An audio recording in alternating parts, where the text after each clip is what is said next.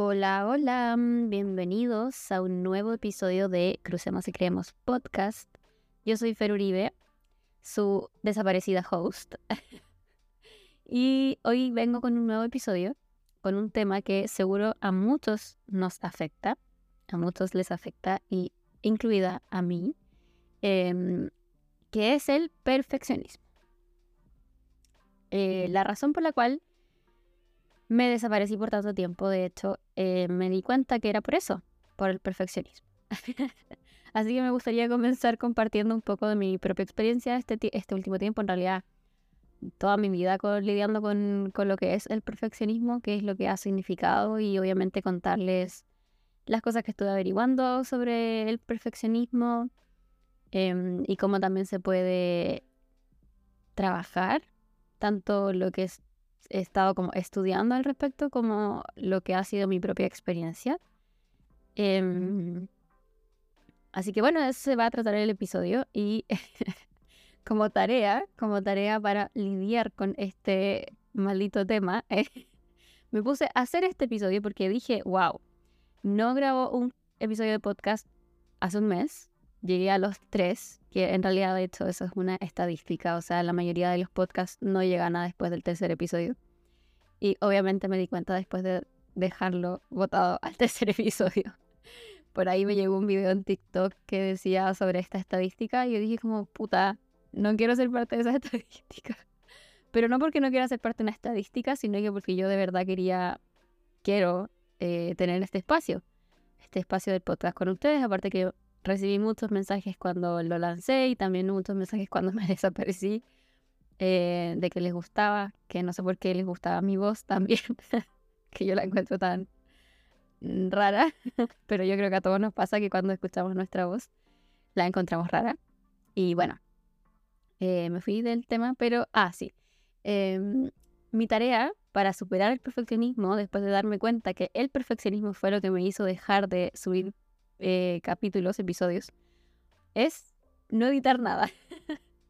o editar lo menos, lo menos, lo menos que pueda. a lo más ponerle la música al principio y al final.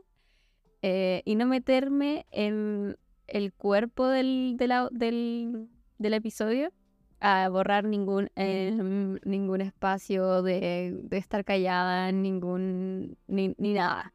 ¿Por qué? Porque los primeros, el primer episodio creo que fue como el que me sentí un poco más libre y no borré tantas cosas y borré espacios como que eran demasiado largos, em, de silencio, o ems que eran demasiado repetidos. Eh, pero mm, apenas lo edité, ¿ya? O sea, lo edité muy poquito.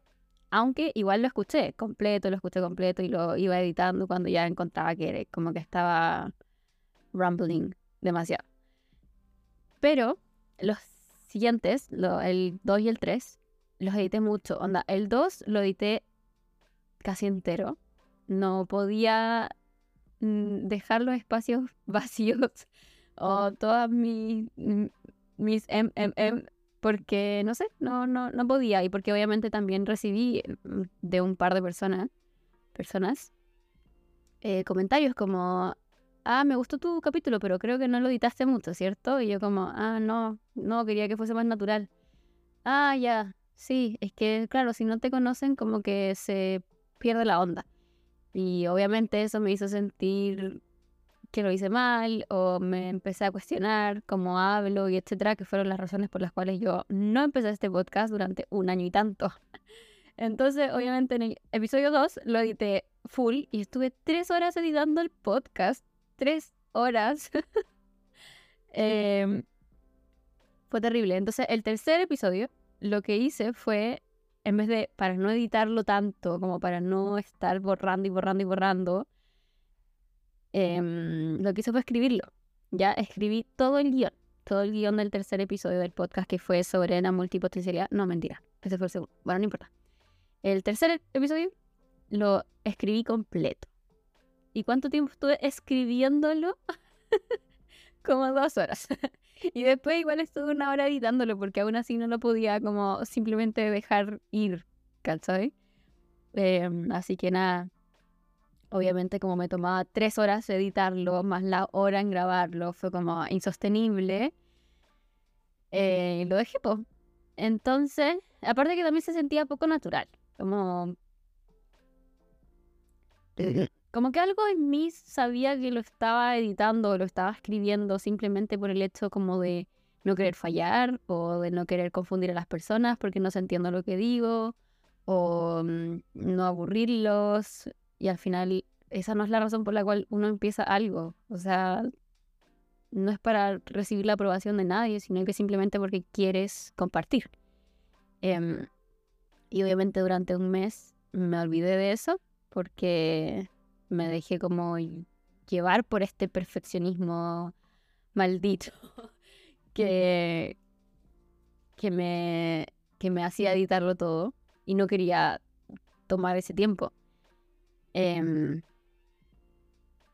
así que me puse como tarea, o sea, de partida me di cuenta, sí, es el perfeccionismo el que me está deteniendo a grabar otro episodio porque en el fondo sé que lo voy a grabar mal y voy a hablar con muchos espacios vacíos y me va a costar mucho hacerlo y después voy a estar horas y horas y horas editándolo porque me estresa como hablo, bla, bla, bla, bla, bla. Entonces como para evitar esa sensación de no hacerlo bien o lo suficientemente bien desde, desde, desde el principio, no lo grabé.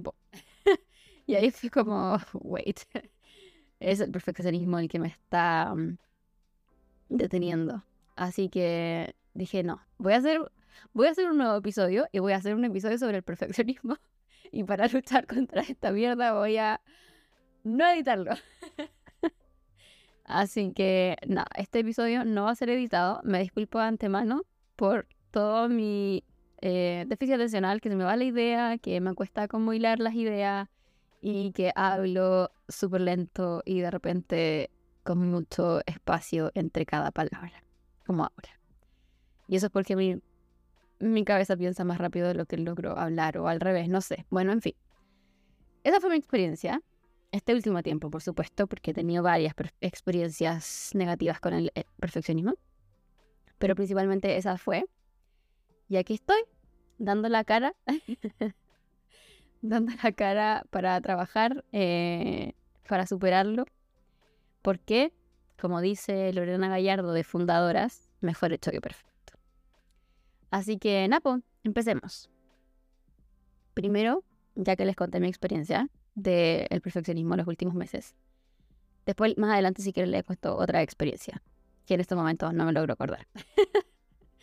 Pero, obviamente, yo igual escribí ahora como un punteo, le pedí a GPT que me ayudara a estructurar un buen, un buen podcast para no olvidarme de las cosas. Y obviamente con información real y,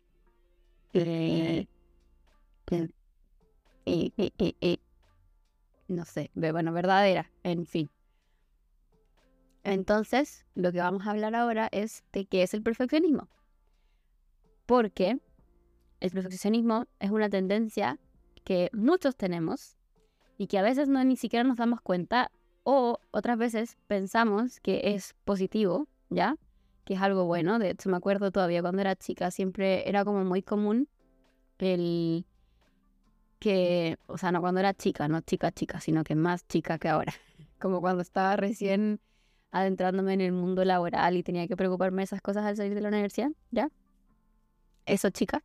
Em, me acuerdo que era en ese tiempo como muy común que hubiesen como típicas entrevistas de trabajo y como que se decía, ¿cuál es tu mayor em, virtud, algo así, o fortaleza? ¿Cuál es tu mayor fortaleza en el trabajo?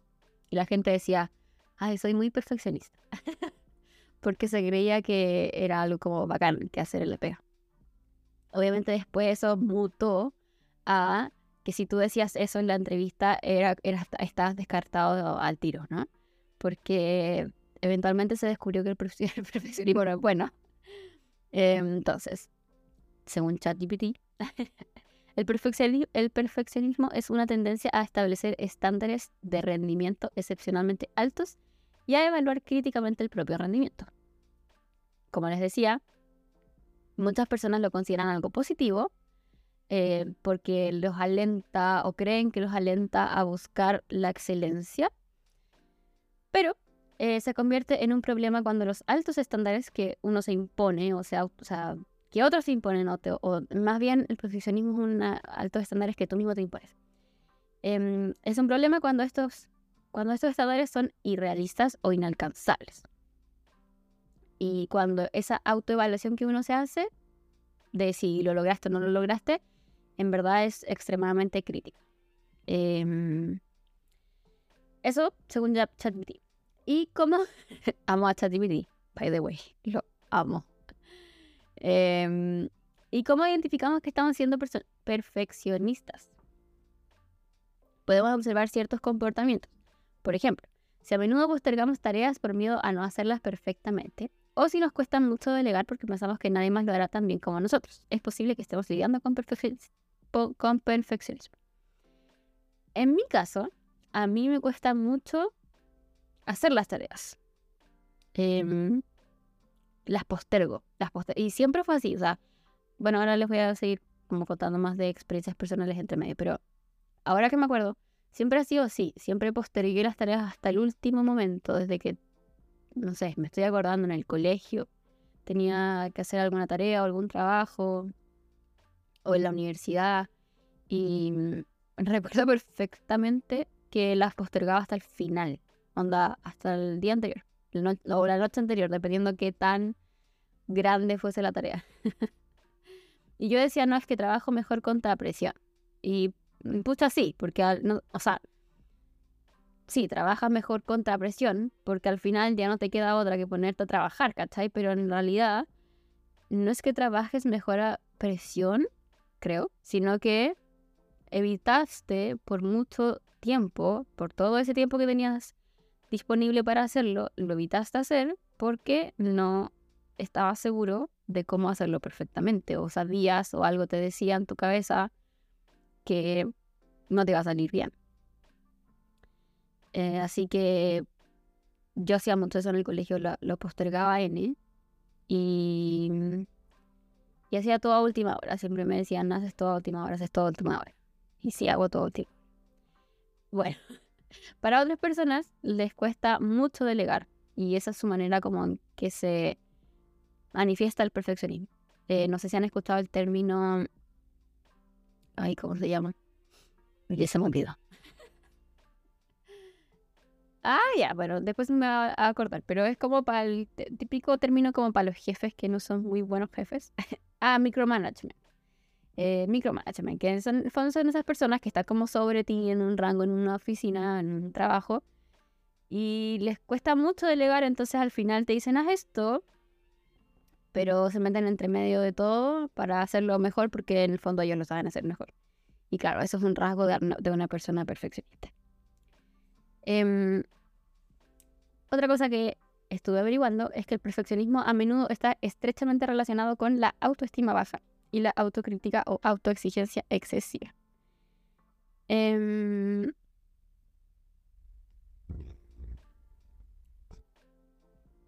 los perfeccionistas a menudo nos exigimos mucho a nosotros mismos. Y creo que eso tiene que ver mucho con una autoestima efectivamente muy baja. Yo recuerdo cuando estaba en depresión, que fue como cuando mi autoestima estuvo en lo más bajo, de lo bajo, de lo bajo, de lo bajo que fue en el 2019. O sea, bueno, en realidad tuve depresiones por muchos años y en muchos momentos, pero el 2019 fue cuando toqué fondo, fondo, fondo, entonces ahí sí fue mucho más cuática. Pero, eh, claro, en ese momento yo tenía cero autoestima, cero amor propio y mucha autocrítica. Y ese fue el momento en que menos cosas hice. O el momento en que yo recuerdo haber querido hacer muchas cosas y no hice casi ninguna. O sea, recuerdo que era que fue un año como casi muerto. apenas tengo recuerdos de ese año, de hecho. Em, y claro, eh, obviamente tiene que estar relacionado con la depresión, que no haya hecho nada más. Pero sí, todo lo que me exigía era, era heavy. Y me acuerdo también que cuando estaba maquillando, a mí me consideraron una persona muy lenta para maquillar. Mm, varias veces me lo dijeron. Y yo también sabía que era una persona lenta para maquillar. Esto fue un struggle cuando estuve en Nueva York porque ahí el, el nivel, la rapidez, la que tienes que maquillar es eh, alta. Entonces fue, wow, un gran desafío porque yo me demoraba mucho maquillando porque era como tan detallista y necesitaba que todo me quedara perfecto y se me corría un poquito, un poquito, un poquito la línea. No quedaba perfecta, así sharp como un cuchillo. La línea del delineado me moría y la podía hacer 500 veces. Entonces, claro, eso yo creo que está muy relacionado con que uno es muy autocrítico y es muy autoexigente y al final no se perdona ningún error, ningún detalle. Eh, entonces, claro, nos exigimos demasiado y establecemos estos estándares que son muy, muy altos, casi imposibles de realizar y como los vemos casi imposibles de realizar porque son casi imposibles de realizar, hacer algo perfecto es eh, prácticamente imposible, eh, eso nos genera como más autocrítica. O sea, es como, puta, no puedo hacer esto, más me cuestiono porque no soy capaz de hacerlo pero claramente no voy a ser capaz de hacerlo si lo estoy queriendo hacer perfecto. Y la perfección no existe, y mucho menos desde el comienzo. O sea, y eso es algo que nos cuesta mucho, o al menos a mí me ha costado mucho como entender. No sé si te vas a sentir identificada conmigo o no, pero a mí me ha costado mucho entender que, claro, uno quiere hacerlo perfecto al tiro. Porque no solo eres autoexigente, sino que además eres eh, impaciente. Entonces quieres que todo sea perfecto, todo lo que se te ocurra sea súper perfecto y espectacular desde el día uno y ahora ya. Y claramente lo perfecto por un lado no existe y lo, y lo perfecto o lo muy bueno, lo excelente en, la en el primer intento, eh, eso sí que no existe, es imposible. Así que, claro, cuando no cumplimos con estos estándares autoimpuestos, nos criticamos mucho. Em, mm, mm, mm. Eso. Eh, ahora, tenemos esta, esta situación, ¿cierto? que somos muy perfeccionistas y que al final no, eso nos impide hacer cosas y nos impide avanzar y, y siempre nos va a impedir avanzar. O sea, incluso, incluso para las personas que les cuesta delegar, pero igual hacen las cosas y no delegan, eso también les está impidiendo avanzar. O sea, si hay, una, hay un jefe micromana, micromana, manager que, o que hace micromanagement, claramente le va a costar demasiado escalar, ¿no? Porque para poder escalar un negocio se necesita eh, se, necesita poder confiar en los demás. Y si no confiamos en los demás, es imposible que podamos desapegarnos del negocio y hacerlo escalar, porque one man o one woman show no funciona. O sea, no es que no funcione, pero bueno, no avanza no, no avanzas más allá, te quedas en ese, en ese estado o en ese nivel hasta que dejas de ser perfeccionista o lo intentas superar. Y eso en el mundo de los negocios, que de hecho yo lo he podido observar incluso siendo parte de equipos así o, o, viéndolo en, ciertas personas a las que he conocido en el mundo de los business. Pero en el mundo de la creatividad, en el arte también es un súper problema porque el, perfeccionismo puede ser muy limitante. Em, como les dije ya, nos puede impedir comenzar proyectos. A mí me ha impedido comenzar proyectos, montones de proyectos. Y no sé, hasta el día de hoy todavía no logro comenzar proyectos o continuar incluso con proyectos por el perfeccionismo porque al final el perfeccionismo está muy relacionado con la procrastinación. O sea, si uno procrastina y yo soy una persona que lidia mucho con eso, con la procrastinación, em, eh, como, el como el perfeccionismo está como unido a la procrastinación, no podemos comenzar proyectos, ¿cierto? o no podemos finalizarlos al final, porque no estamos recibiendo los no estamos recibiendo lo que esperamos o no estamos haciendo lo que esperamos y obviamente eso, como no lo estamos haciendo perfecto, no, o, no, o nos da miedo no hacerlo perfecto, no lo hacemos. Eh, y eso puede hacer que en, el mundo como creativo, en el arte o en, en, cualquier instancia creativa, y yo creo que lo, las personas sensibles como los creativos son más quizás afectos a esto, pero puede hacer que nunca estemos satisfechos con nuestros trabajos y no los mostramos. O sea, podemos pintar y podemos pintar precioso, pero si no, no creemos que pintamos precioso, no lo mostramos. No, no le mostramos al mundo lo que hacemos. Y eso le ha pasado a muchos artistas.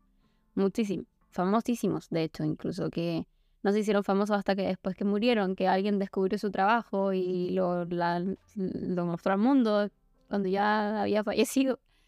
Porque al, intentar hacerlo perfecto o al creer que no lo hacemos perfecto por esta autocrítica constante, nos perdemos.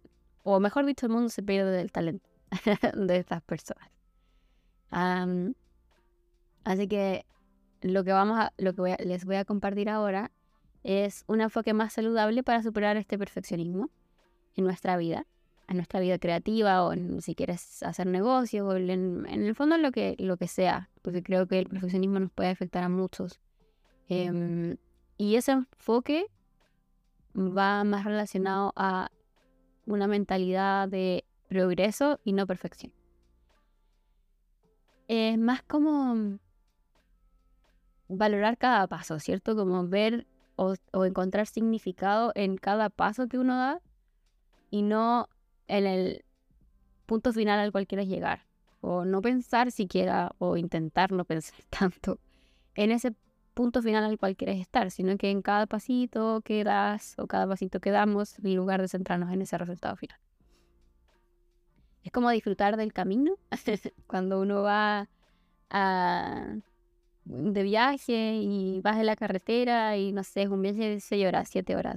Típico que hay personas que, como mi marido, que quieren salir a tal hora porque quieren llegar a, no sé, quieren salir a las 6 de la mañana porque quieren llegar a las 2 de la tarde, el viaje dura muchas horas, quieren llegar a las 2 de la tarde y lo único que piensan es en llegar, llegar, llegar, llegar, en vez de el viaje, como no quieren parar en ninguna parte. eh, ni nada de esas cosas. En el fondo no piensan en disfrutar el viaje ni, ni nada de eso. En cambio, yo creo, que eso también tiene que ver como con ser perfeccionista y estar pensando siempre en el resultado final. Eh, y claro, el enfoque en este caso, si es que uno es perfeccionista como en la vida laboral o en los proyectos que uno tiene, porque no necesariamente porque una persona es así para viajar, es así con sus proyectos, pero si uno es perfeccionista y se enfoca simplemente en el punto final, el lado que uno puede empezar a mirar es el, el viaje, como el progreso.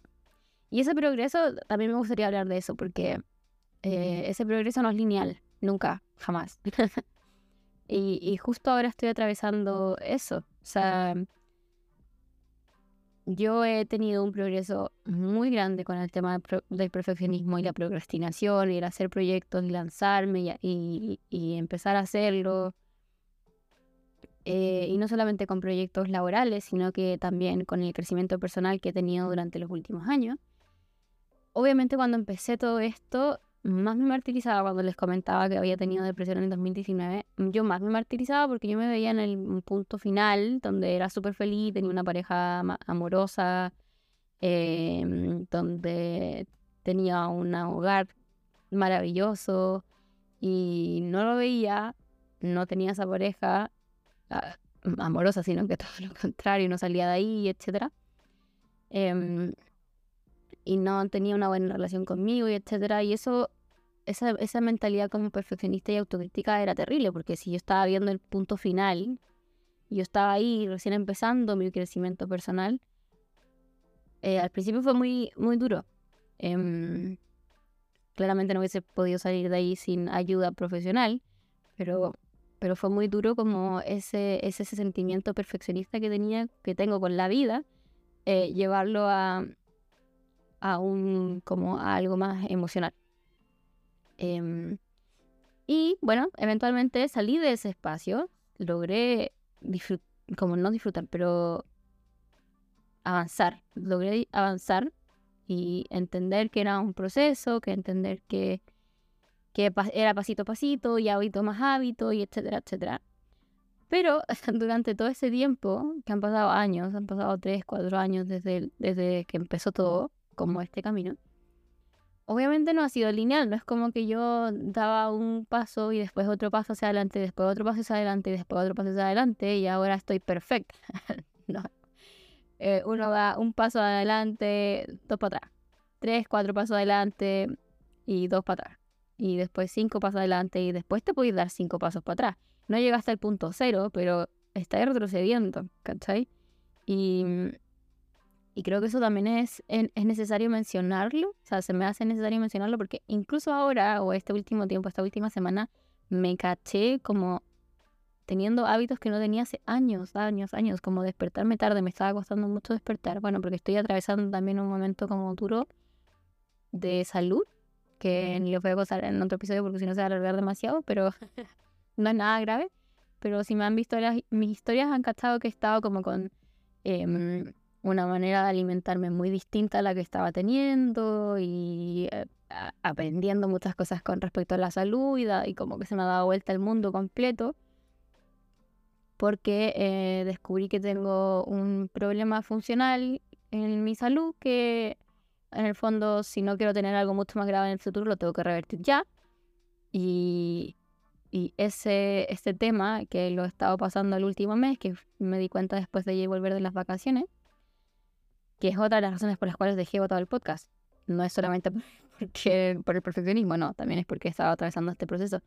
Pero eh, este proceso me ha levantado tantas cosas, ha sido tan complejo como cambiar un hábito alimenticio es súper duro. Entonces, todo este proceso a mí me ha como devuelto o como, como que ha, vuelto a salir de la superficie em, hábitos que no me agradaban y que me costó tanto, tanto, tanto, tanto trabajo dejar, como despertarme tarde.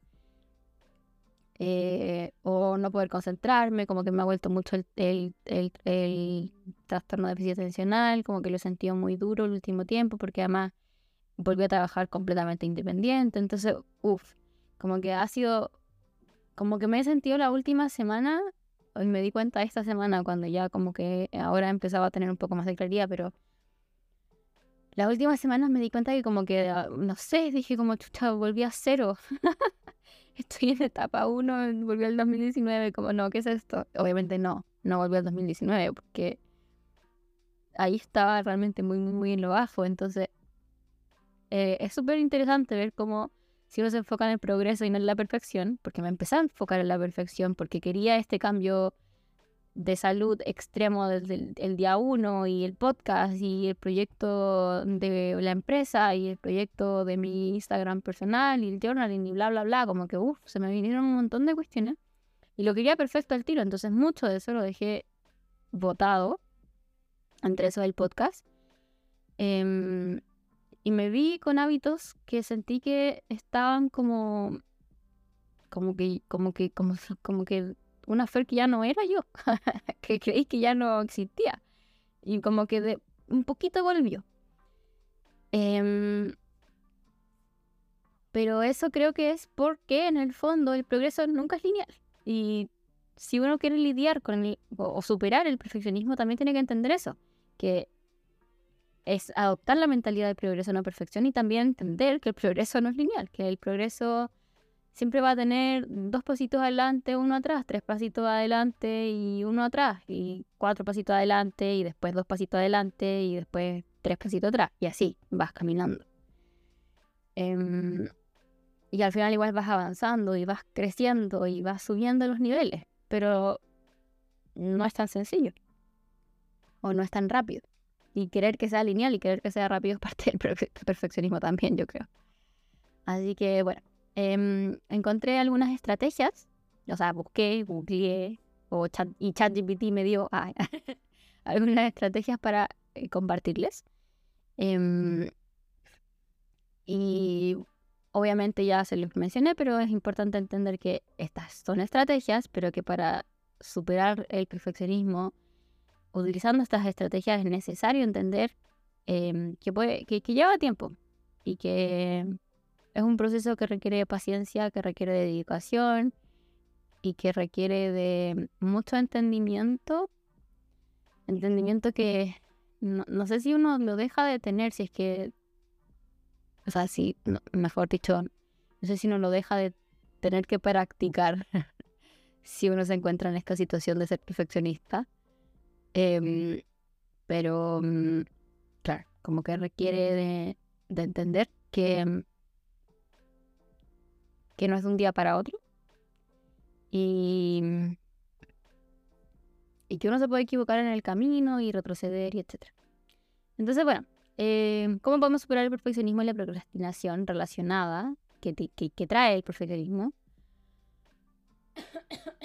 Primero, perdón. Primero podemos reajustar nuestros estándares.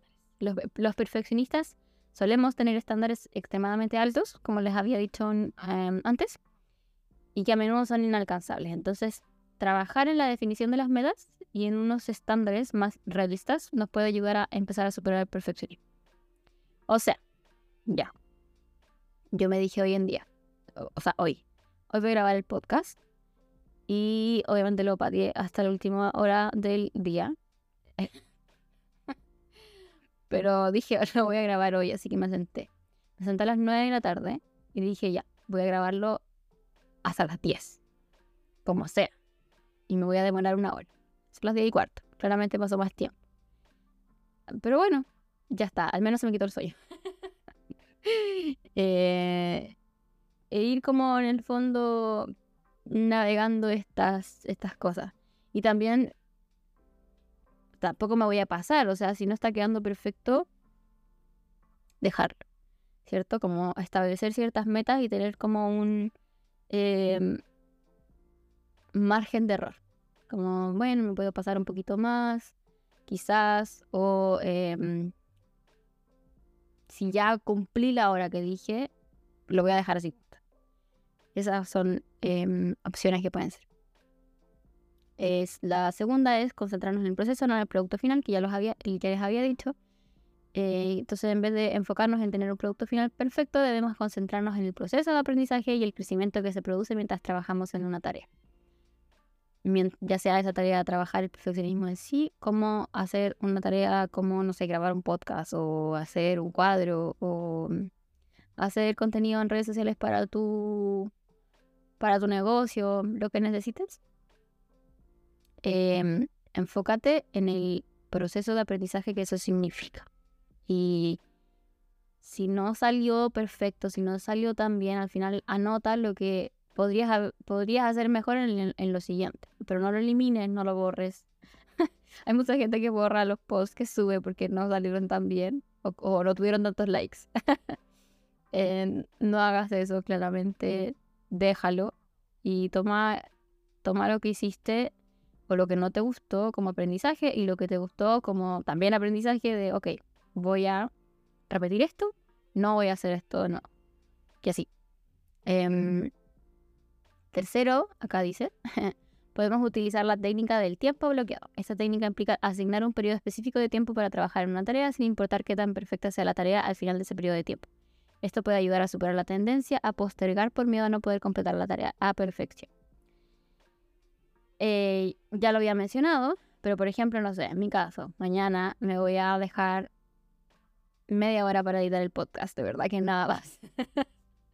y yo si en media hora no lo edité, pues, ah, ya puse el audio, puse el otro y revisé los, espacios vacíos más grandes, los borré. Si en media hora ya tengo eso, listo, lo dejo. Les cuento en el próximo episodio si me funciona. Cuarto, podemos practicar la autocompasión. Muchos perfeccionistas somos muy duros con nosotros mismos, que ya se los he dicho varias veces.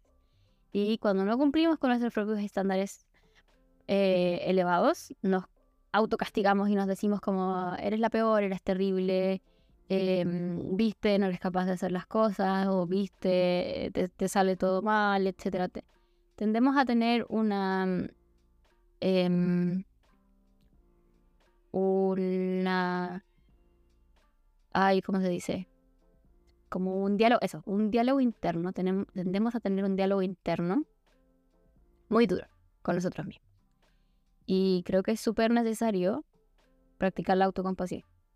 No solamente para lidiar con el perfeccionismo, sino que para tener una mejor autoestima, un, mejor, como, un mayor respeto hacia nosotros, más amor hacia nosotros, Em, y que en el fondo eso nos ayuda en muchas áreas de la vida, no simplemente como a realizar nuestros proyectos, sino que a vivir más felices, más tranquilos, a estar con menos crítica, tanto a nosotros como hacia los otros, porque obviamente si nosotros criticamos a los demás, hay algo ahí que nos estamos criticando a nosotros también.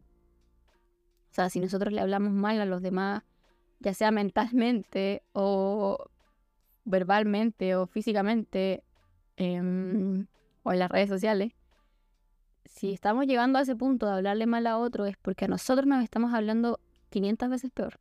Entonces es necesario como cacharnos, tratar de cacharnos cuando estamos así. La mejor manera es esa, como verte despodricando contra otras personas. Em, y cuando te ves en eso, frenar, frenarte en seco y decir, no, anda, o si tú te estás hablando mal a ti misma y te dices cosas malas, no, anda, parar y decir stop, no tengo por qué decirme estas cosas. Em, está todo bien, si no me salió bien ahora o no me salió perfecto ahora, no importa, va a haber otra oportunidad en que lo voy a hacer mejor. Em, así que eso, tratarnos con, con bondad a nosotros mismos para reconocer que, o sea, y reconocer que cometemos errores y eso puede aliviar algunos de los aspectos negativos del perfeccionismo. O sea, puede aliviar el perfeccionismo en sí, puede aliviar la procrastinación cuando somos más autocompasivos. Y puede aliviar, como les decía, muchas otras cosas en la vida. Incluso la negatividad o el victimismo, la mentalidad de víctima, digo. o simplemente la queja frente a la vida. Em, creo que todo parte de eso, como del diálogo interno. Eh, y finalmente, no, obviamente no dudes en buscar ayuda profesional si, se te, si te resulta muy difícil superar el perfeccionismo y la procrastinación por tu cuenta.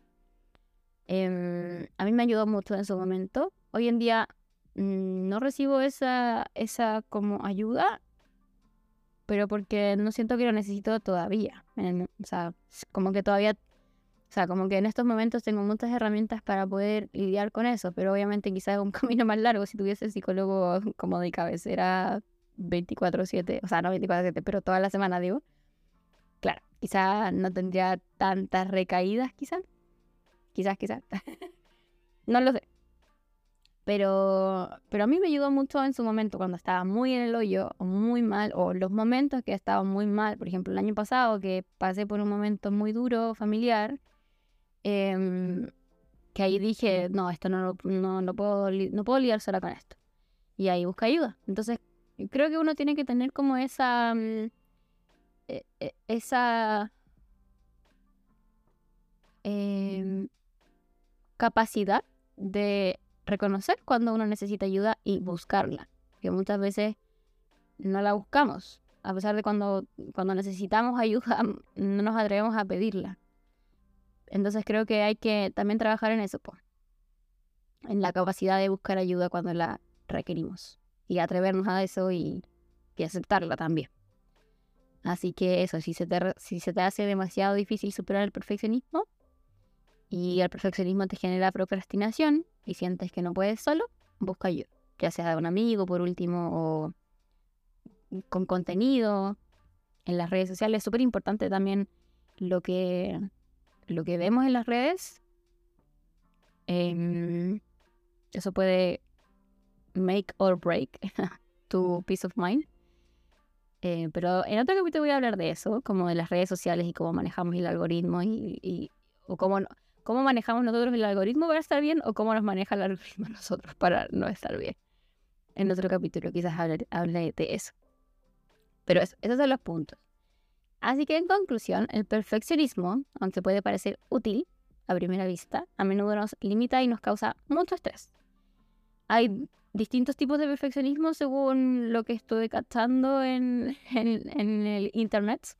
Está el perfeccionismo adaptativo y desadaptativo. El adaptativo en el fondo es el que hace que las personas busquen la excelencia y en el fondo hagan las cosas bien y siempre busquen hacer las cosas bien mejorar día a día, pero ese tipo de personas que tienen el perfeccionismo adaptativo lo ocupan como para mejorar, como les decía, pero también son capaces de lidiar con el, con estrés, con la frustración, con los no, como que logran lidiar con esas cosas, no tienen problemas, simplemente son, simplemente buscan la excelencia, pero si no la obtienen, aprenden de ella, ¿no?